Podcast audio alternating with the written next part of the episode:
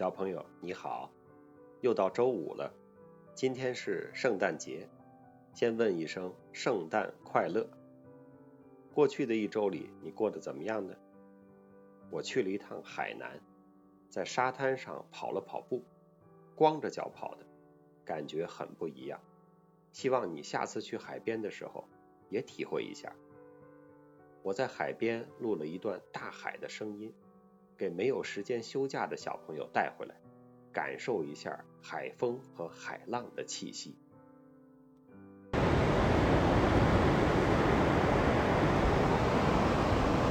我现在面对着中国南海，给喜马拉雅的小朋友录一段海浪拍岸的声音。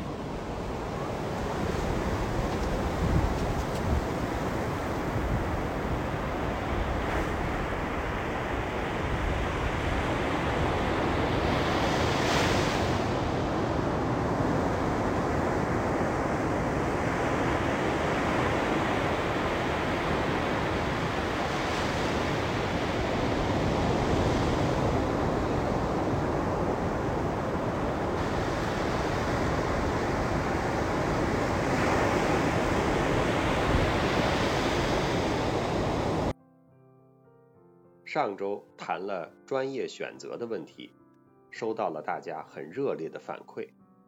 有些小朋友表示焦虑的心情好了一些，还有小朋友继续问：“你说我到底是学工科还是转法律呀？”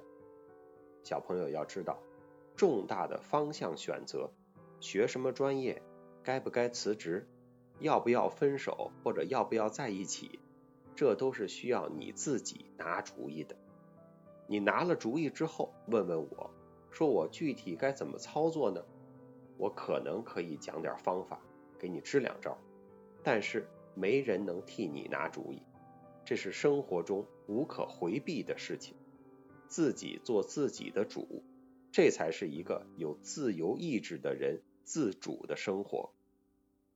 也谢谢小朋友分享了你的榜样。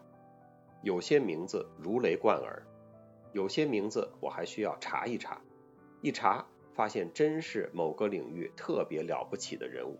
谢谢大家，让我们一起开阔了眼界。这一周收到大家指出的错别字有这些：满腹狐疑啊，不是三声腹，是四声腹；骨髓，髓也是三声；创伤。窗是一声，星宿这是节目里读错的音，有意啊应该念四声，膝盖不是膝盖，不是活泼而是活泼。还有一位小朋友一气指出了宣南四善平的好几处读音错误，我直接贴在节目下的评论里以儆效尤哈。同时啊，我也要纠正一个。过去广播里不科学的说法，老花眼和近视是不可以抵消的，因为它们的科学成因不同。是否在实际效果上有某种程度的抵消呢？那就见仁见智了，以个人的感受为准。小朋友留言呢，最好直接在节目底下留言，这样大家都看得到，可以互相分享和鼓励。有小朋友说。发私信偷偷纠正我的错别字儿，不破坏留言的气氛，谢谢你的贴心。但是我觉得没关系哈，纠正了大家共勉。喜马拉雅的打招呼功能不是特别好用，有的小朋友说编辑了一半的留言没了，要重写。我这里也经常找不到一些超过了三天五天的留言。所以，如果小朋友你是有比较长的留言或者个人的问题，还是发邮件，标题注明 offer to to 是数字二啊，offer to 连着写。有些小朋友问了一些大问题，比如问你是否相信人定胜天呢？在仰望星空和脚踏实地之间，应该有多大比例看天，多大比例看地等等。一些关系宇宙人生的问题，这些问题啊，我和你一样一直在思考，我也和你一样一直也没有答案，所以我特别理解赵州禅师的一段公案，这赵州禅师啊，对于新到他们寺庙报道的新来的和尚啊，就问：曾到此间吗？你过去来过这儿吗？曰：曾到。就如果这和尚说他来过，赵州禅师就说吃茶去。他又问别的和尚说：你曾到此间吗？如果这和尚说不曾到，赵州禅师又说吃茶去。后来这个院主啊，就是这个寺庙的住持，就问他说：为什么？说曾到你也说吃茶去，不曾到你也说吃茶去呢？赵州禅师啊就叫那个院主住持啊，院主答应啊。赵州禅师说吃茶去。所以对于宇宙人生这样的大问题啊，我也不敢轻易回答，我只能说要不咱们吃茶去，正好我们这个谈话的集子叫茶滋味嘛。宇宙人生的大问题回答不了，也不影响我们好好生活。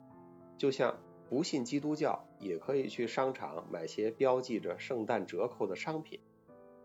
我上中学和大学的时候啊，差不多就是上个世纪九十年代，那会儿圣诞节就特别吸引我。除了找一个学生吃得起的餐厅，吃一个有圣诞表演和抽奖的晚饭，我还大冬天的跑去教堂看热闹。中学边上有一个西什库教堂，我记得平安夜发圣餐，我还去排队领过一份，好像就是一块面包或者是夹着蔬菜的三明治。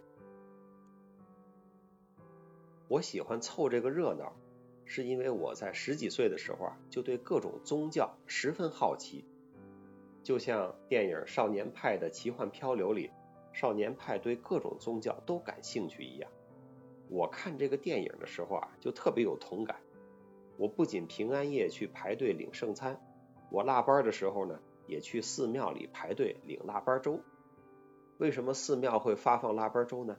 因为传说腊月初八是释迦摩尼成道的日子，这一天啊是佛教的一个重大节日。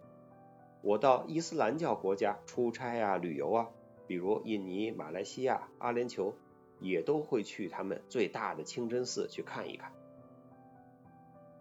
我十几岁的时候也找来各种宗教的经书看，通过这种方式去探寻我是谁，我从哪里来，要到哪里去，这种终极的保安大哥三连问。经书都挺深奥的，也花了不少时间，但是看也看不太明白。可是后来我发现，这些书虽然不考。也不白看，我挺喜欢艺术史的。我发现不了解基督教呢，你对欧洲的美术和音乐的理解就总是隔着一层；不了解佛教和道教的一些思想呢，特别是禅宗的思想，对中国的绘画诗词，有时候也难以领会它的精神所在。大家对宗教可以有各种的看法，但是由宗教而生出的艺术，的确是艺术史上重要的板块。建立在宗教思想上的艺术表现力，有的时候也真是动人心魄。有的小朋友知道，我在 MultiLaw 律师学院讲跨文化谈判。跨文化谈判中，我们经常使用一个概念，叫“看不见的参与人”。这是指啊，每个文化里头都有一些并不出现在谈判桌上的参与人。作为外来者呢？我们要意识到这些看不见的参与人的存在和他们的作用，比如说政府、媒体、工会这些机构在不同文化里就发挥着不同的作用。有一年上课的时候呢，一个葡萄牙的律师就建议，看不见的参与人啊，还应该加上宗教。我非常喜欢这个建议，从此在讲义啊就加上了宗教这个看不见的参与人。再后来的一年，讲到宗教的时候，一位乌拉圭的律师就问我：“中国人信什么宗教呢？”因为时间关系，我也只能简单回答说：中国传统上没有基督教这种千百年尊崇的国教。儒学算不算宗教呢？也有不同意见。在人们中间呢，信佛教、道教、伊斯兰教、基督教的也有不少。这位律师听了很疑惑，说：“你们不信有上帝吗？”那么谁创造了这个世界呢？我和大家都笑了，连提问的律师自己也笑了。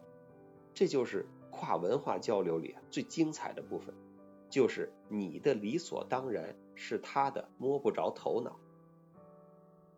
如果真要回应乌拉圭律师的问题，还有一个角度，就是中国有个说法叫三教合一，就是儒家、道家、佛家是融合的。有人说儒治世，道治身，佛治心，意思就是儒家的思想和实践用来处理社会关系和人与人的关系，道家的用来处理身体和大自然的关系，佛家的用来处理自己内心的各种关系。从这个角度说，我还是认同我们中国人多多少少是受这三教影响。现在世界上大部分国家的政治和文化都已经不再是宗教主导的，但是我们去各地工作啊、求学啊，还是能感受到宗教对于当地文化的影响，也能遇到非常虔诚的教徒。尽管随着时代的前进，科学大发展。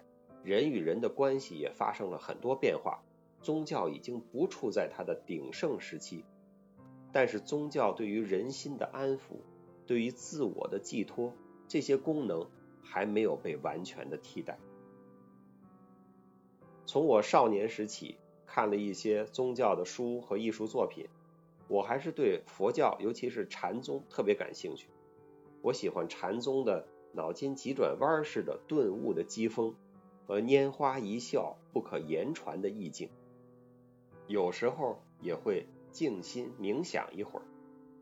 但是我这人酒肉不惧，贪嗔痴俱全，我不敢自称是佛教徒。有本书叫《近乎佛教徒》（Almost Buddhist），这个可能更接近我的心理状态。我自以为是一个有科学精神的人。但是个人的心理建设和平衡，有时候还是需要有些近乎宗教式的自我安慰。正如马克思所说的，宗教是人民的鸦片。我在人力已经尽到而需要点运气的时候，也会在心中祷告的。比如我有一个重要的演讲，内容都准备好了，嗓子却不舒服了。除了休息、喝水、看医生、吃药之外，我也免不了在心里念叨：观音菩萨、圣母玛利亚、太上老君、华佗爷爷、南丁格尔阿姨，保佑我嗓子在演讲前神奇的好了吧。今天是圣诞节，所以就此说开，闲聊了一堆不打粮食。明天研究生考试就要开始了，我也预祝考研的小朋友们。和正在准备学期期末考试的小朋友们，让所有的神仙、菩萨、上帝、仙子、真人、先知、奥特曼都和你在一起，保佑你正常表现、超常发挥，取得自己满意的成绩。下个周五就是元旦了，小朋友有什么新年愿望吗？希望你能在这篇之下留言，大家一起分享。互相祝福，我也准备挑几条小朋友有趣的新年愿望，在元旦的时候给大家读一读。小朋友，节日到来也不要忘了，请努力找时间读书，请努力找时间锻炼，请多多帮助他人。今年最后一期茶滋味就播送到这里了，小朋友，祝你周末快乐！圣诞快乐！二零二零，很高兴认识你，让我们明年再见。